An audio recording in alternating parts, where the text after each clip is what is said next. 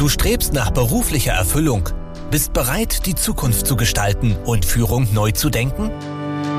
Herzlich willkommen bei Menschen in Führung, dem Podcast für High Potentials, Führungspersonen und Unternehmerinnen. Dich erwarten Gespräche und Insights über Motivation und Mindset, Führung und Unternehmertum.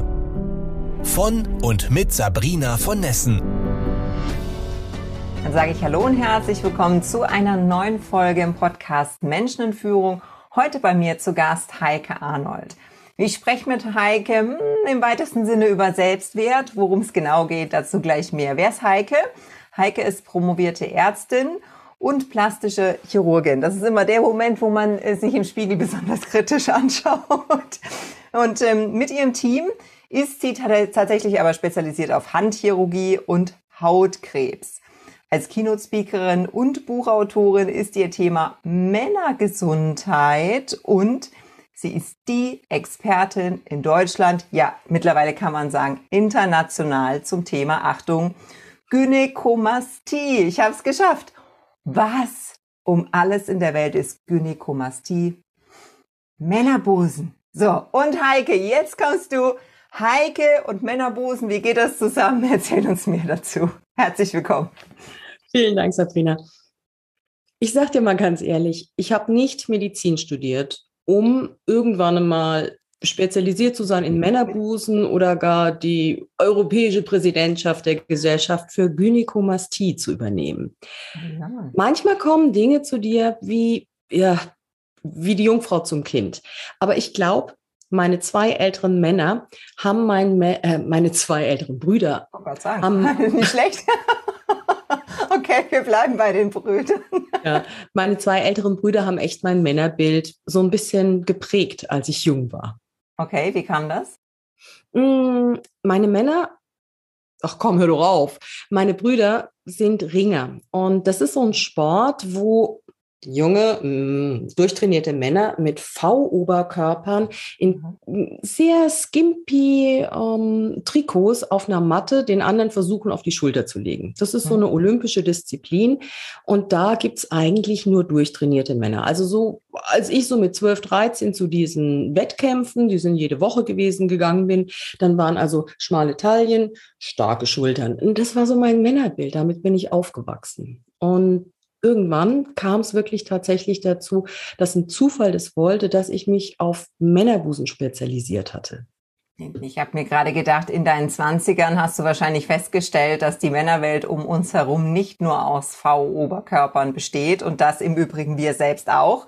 Ja, nicht gerade einer Mode- äh, oder Modelzeitschrift entsprungen sind, dann kommt die Realität ähm, zum Tragen. Und dann hatte ich das so sehr fasziniert, dass du tatsächlich gesagt hast, da steige ich ein? Ganz klar ist für mich der, der männliche Patient ein einfacherer Patient. Ich habe, wie gesagt, sehr viel Umgang mit meinen Brüdern gehabt und dann sprichst du Klartext, ne? A, B, C, fertig. Und du kannst jetzt einer Frau nicht unbedingt sagen, ihr Körperfettanteil ist zu hoch. Dann denkt die Frau, sagt die, ich bin zu dick. Und der Mann sagt, naja, ist mein Körperfettanteil zu hoch. Die Idee, die bei mir immer war, ist ganz klar, einfach die Sachverhalte darzustellen, ohne eine Wertung. Das finde ich super spannend. Das ist auch so, ich habe ja fast, also fast 25 Jahre, muss man sagen, ähm, fast nur mit Männern gearbeitet. Mhm. Und äh, viele sagen, oh Gott, es muss furchtbar für dich gewesen sein als Frau in der Männerwelt. Und ich denke immer, wieso ist relativ einfach zu handhaben. Ja, man muss halt mit Klartext ähm, zurechtkommen. Man muss auch mal einstecken können in den Klartext, ja. Aber äh, zum Glück sind auch die, ja, die Krisen, die man durchläuft, dann meistens kürzerer Natur als, als mit Frauen. Das muss man auch so sehen. Insofern kann ich dir da gut äh, nachempfinden. Äh, Jetzt stelle ich mir so einen Mann vor, der ja möglicherweise auch mit diesem ähm, V-Oberkörperbild ähm, als Vorbild durchs Leben läuft und, und an sich selbst feststellt, Moment mal, der Körper verändert sich in eine Richtung, die ich nicht haben will. Ne? Und dann kommen ja so die Dinge, die wir Frauen alle kennen. Im Fitnessstudio nicht duschen wollen, im Schwimmbad sozusagen äh, lieber nicht ins Wasser gehen, weil ach, ich habe gerade keine Lust auf Wasser. Ne? Lieber nicht so enge Sachen anziehen, lieber ein bisschen luftig halten. Was macht ein Männerbusen mit Männern? Es ist tatsächlich so, dass junge Väter zu ihren Töchtern sagen, du, ich habe eine Chlorallergie, deswegen kann ich nicht mit dir zum Seepferdchen kommen. Also die schämen sich derartig. Das macht was mit, mit der Seele. Die mhm. trauen sich nicht wirklich in, in ihr Leben, in ihre Freude zu kommen. Viele Männer haben den Oberkörper schon jahrelang nicht mehr in die Sonne gehalten, weil sie sich einfach tatsächlich schämen. Und ich hatte vor einer Woche ein sehr, sehr angenehmes Gespräch mit einem jungen Mann, den ich operiert hatte, der sagte, es ist, als wäre eine Last von mir gefallen, als wäre das, was nicht zu mir gehört, jetzt endlich nicht mehr da. Und ich empfinde es als Luxus, so sagte der das, dass ich nicht dauernd darüber nachdenken muss. Mhm. Und ich glaube, das ist eine Freiheit, die diese Männer dann endlich erleben für sich. Mhm. Ich glaube, jetzt gibt es zwei Lager, wenn, äh, wenn die Menschen uns zuhören und, und, die einen werden sagen, ja, endlich, ja, endlich gibt es dafür eine Lösung und, und die anderen werden sagen, im Moment mal, aber so wie Gott uns schuf, ja, und äh, die inneren Werte zählen und damit müssen wir irgendwie klarkommen. Wo ist für dich die Grenze? Also wo ist für dich äh, das, dass du sagst, hier beginnt der Selbstoptimierungswahn und hier ist es vielleicht auch medizinische Notwendigkeit? Äh, es ist tatsächlich so, dass es keine übergewichtigen Tiere gibt. Menschen und ihre Haustiere haben es geschafft, durch die Energiedichte sich in eine Situation vom Stoffwechsel zu bringen, die nicht gesund ist. Und die wunderbare Body Positivity Bewegung finde ich großartig. Jedoch dick ist nicht gesund. Und da gibt es jetzt tatsächlich ab einem bestimmten Körperfettanteil keine Studien, die das beweisen.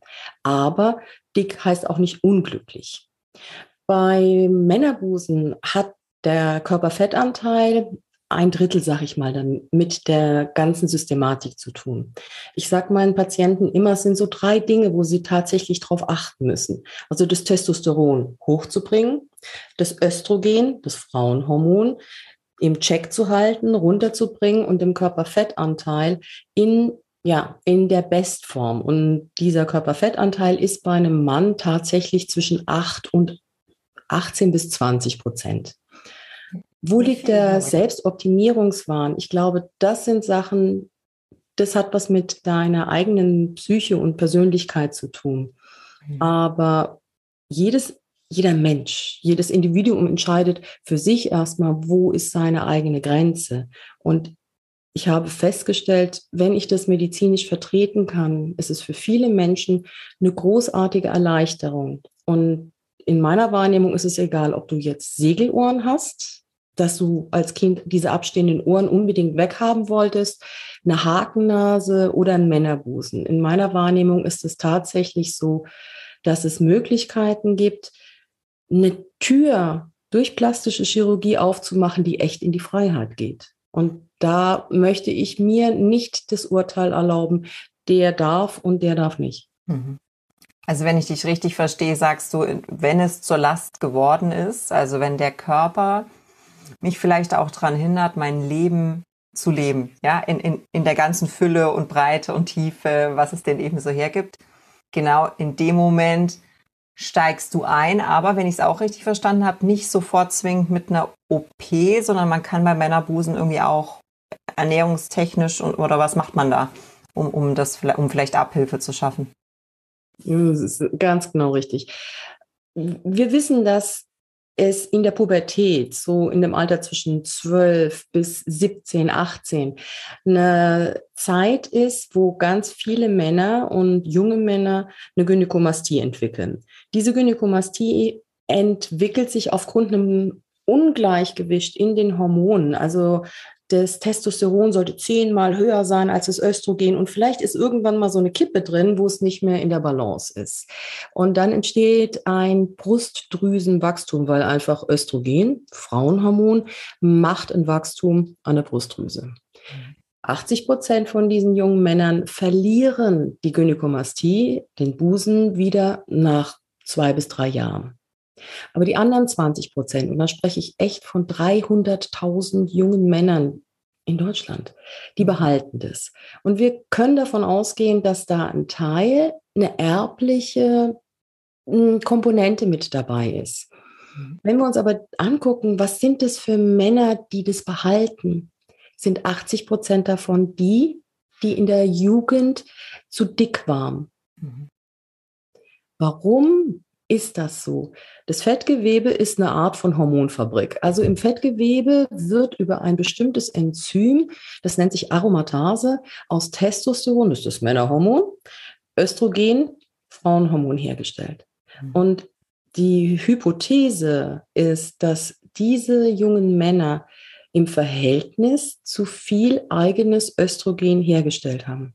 Und mhm. eines meiner Anliegen ist tatsächlich, dass ich den Müttern, wenn die ihre Söhne nicht dick werden lassen, weil das ist wirklich ein schweres Erbe, das kriegen die auch im jungen Erwachsenenalter kaum wieder rückgängig gemacht. Und das ist einfach was, wo, wo bei mir auch so ein bisschen das Herz dran hängt, dass ich die, die Mütter und die, die Frauen damit ja, infizieren möchte, dass sie ihre Männer gesund ernähren.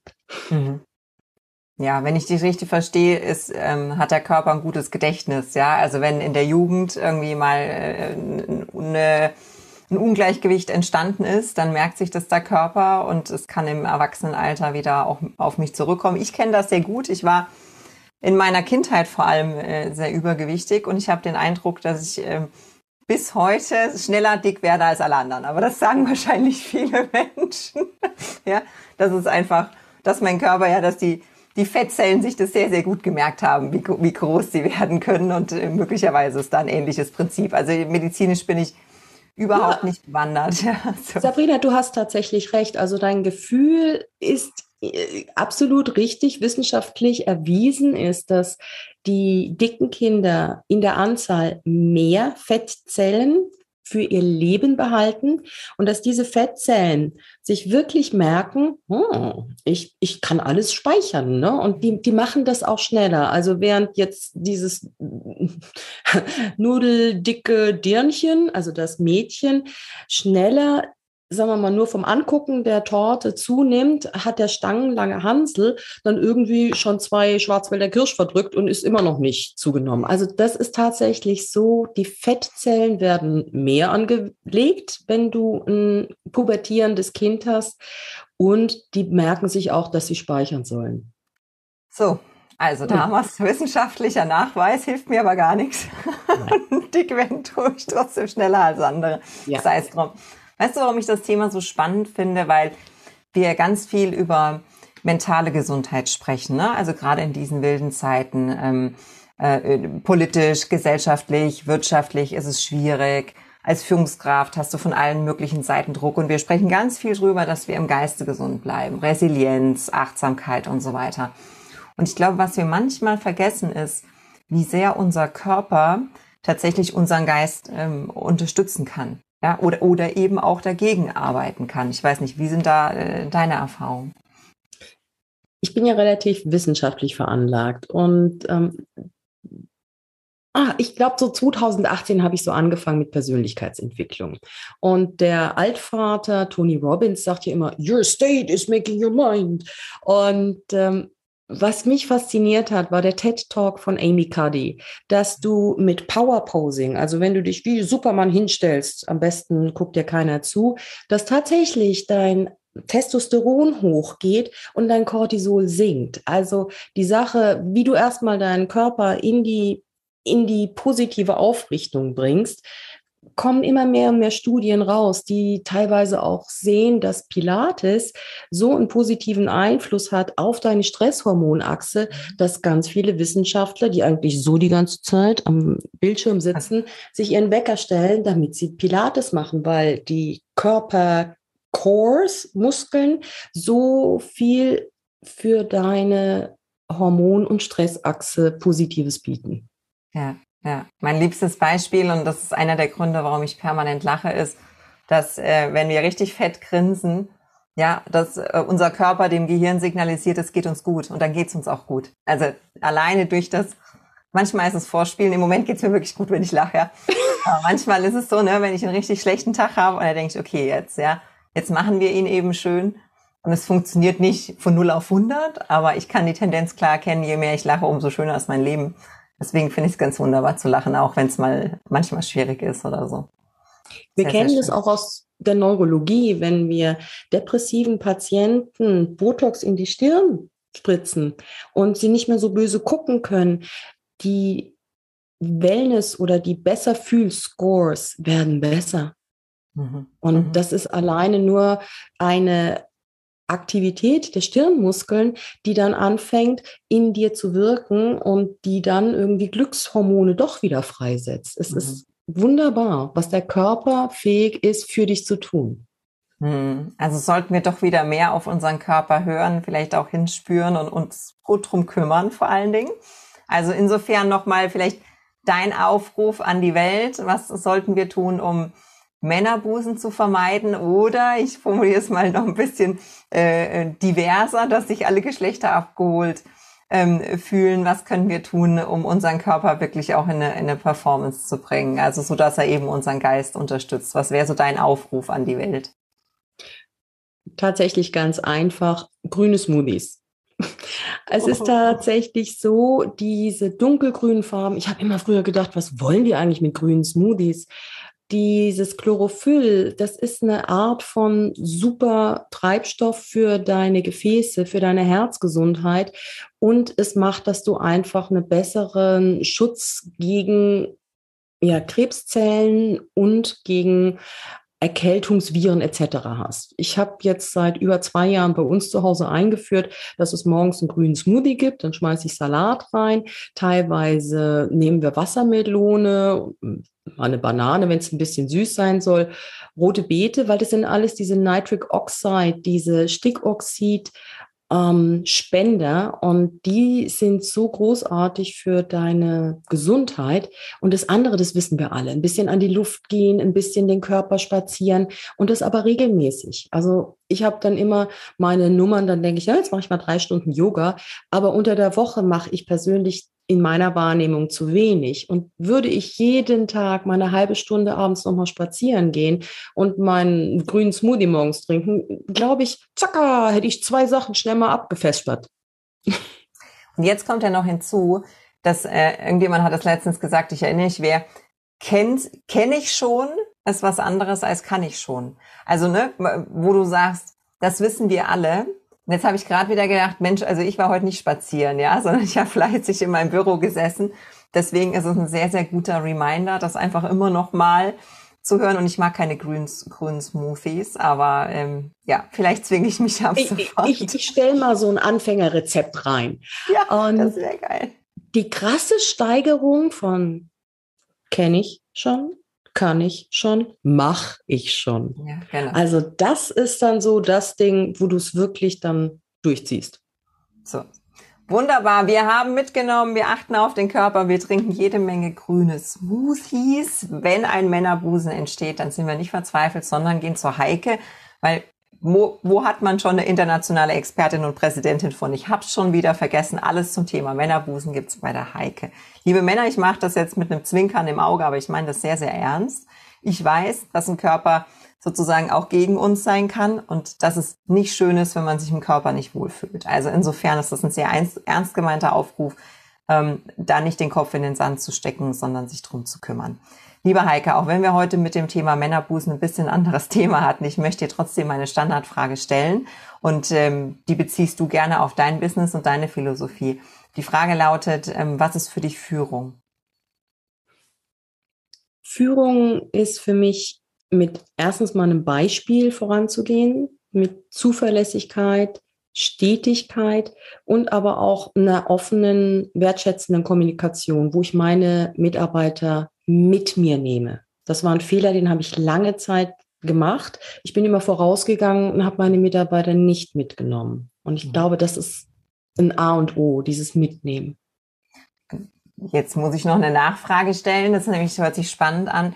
In dem Moment, wo du erkannt hast, aha, ich bin ja vorgeprescht und habe der die irgendwie drei Kilometer hinter mir gelassen, war es einfach, das zu ändern oder hat es sich da irgendwie schon so eine eine Barriere aufgebaut? Also war es nur eine Entscheidung zu sagen, ab jetzt mache ich es anders oder wie, wie bist du vorgegangen? Also erstmal stinkt der Fisch am Kopf.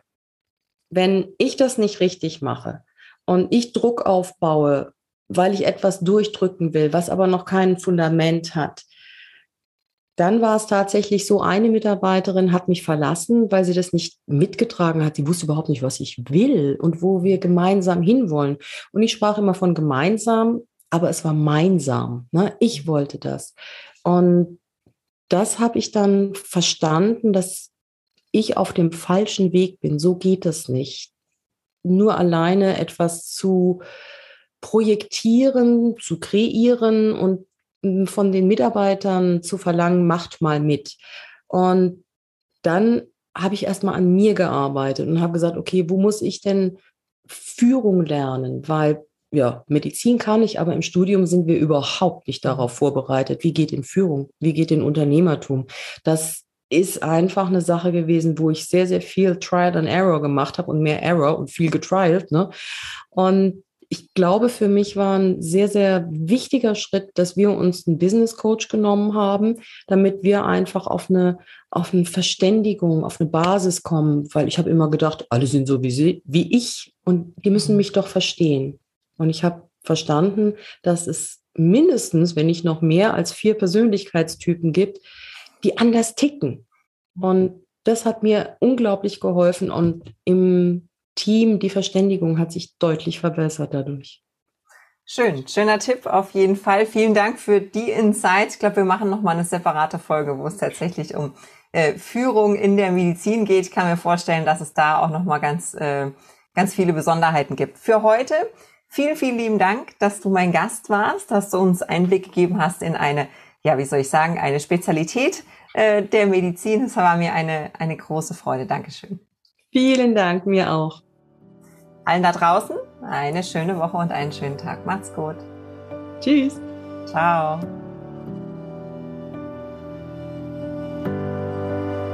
Danke fürs Zuhören. Wenn dir diese Folge gefallen hat und du den Podcast unterstützen möchtest, teile ihn bitte mit deinen Freunden und hinterlasse eine Bewertung und Rezension. Weitere Infos und Ressourcen findest du unter www.sabrina-von-nessen.com. Das war's für diese Folge. Bis zum nächsten Mal.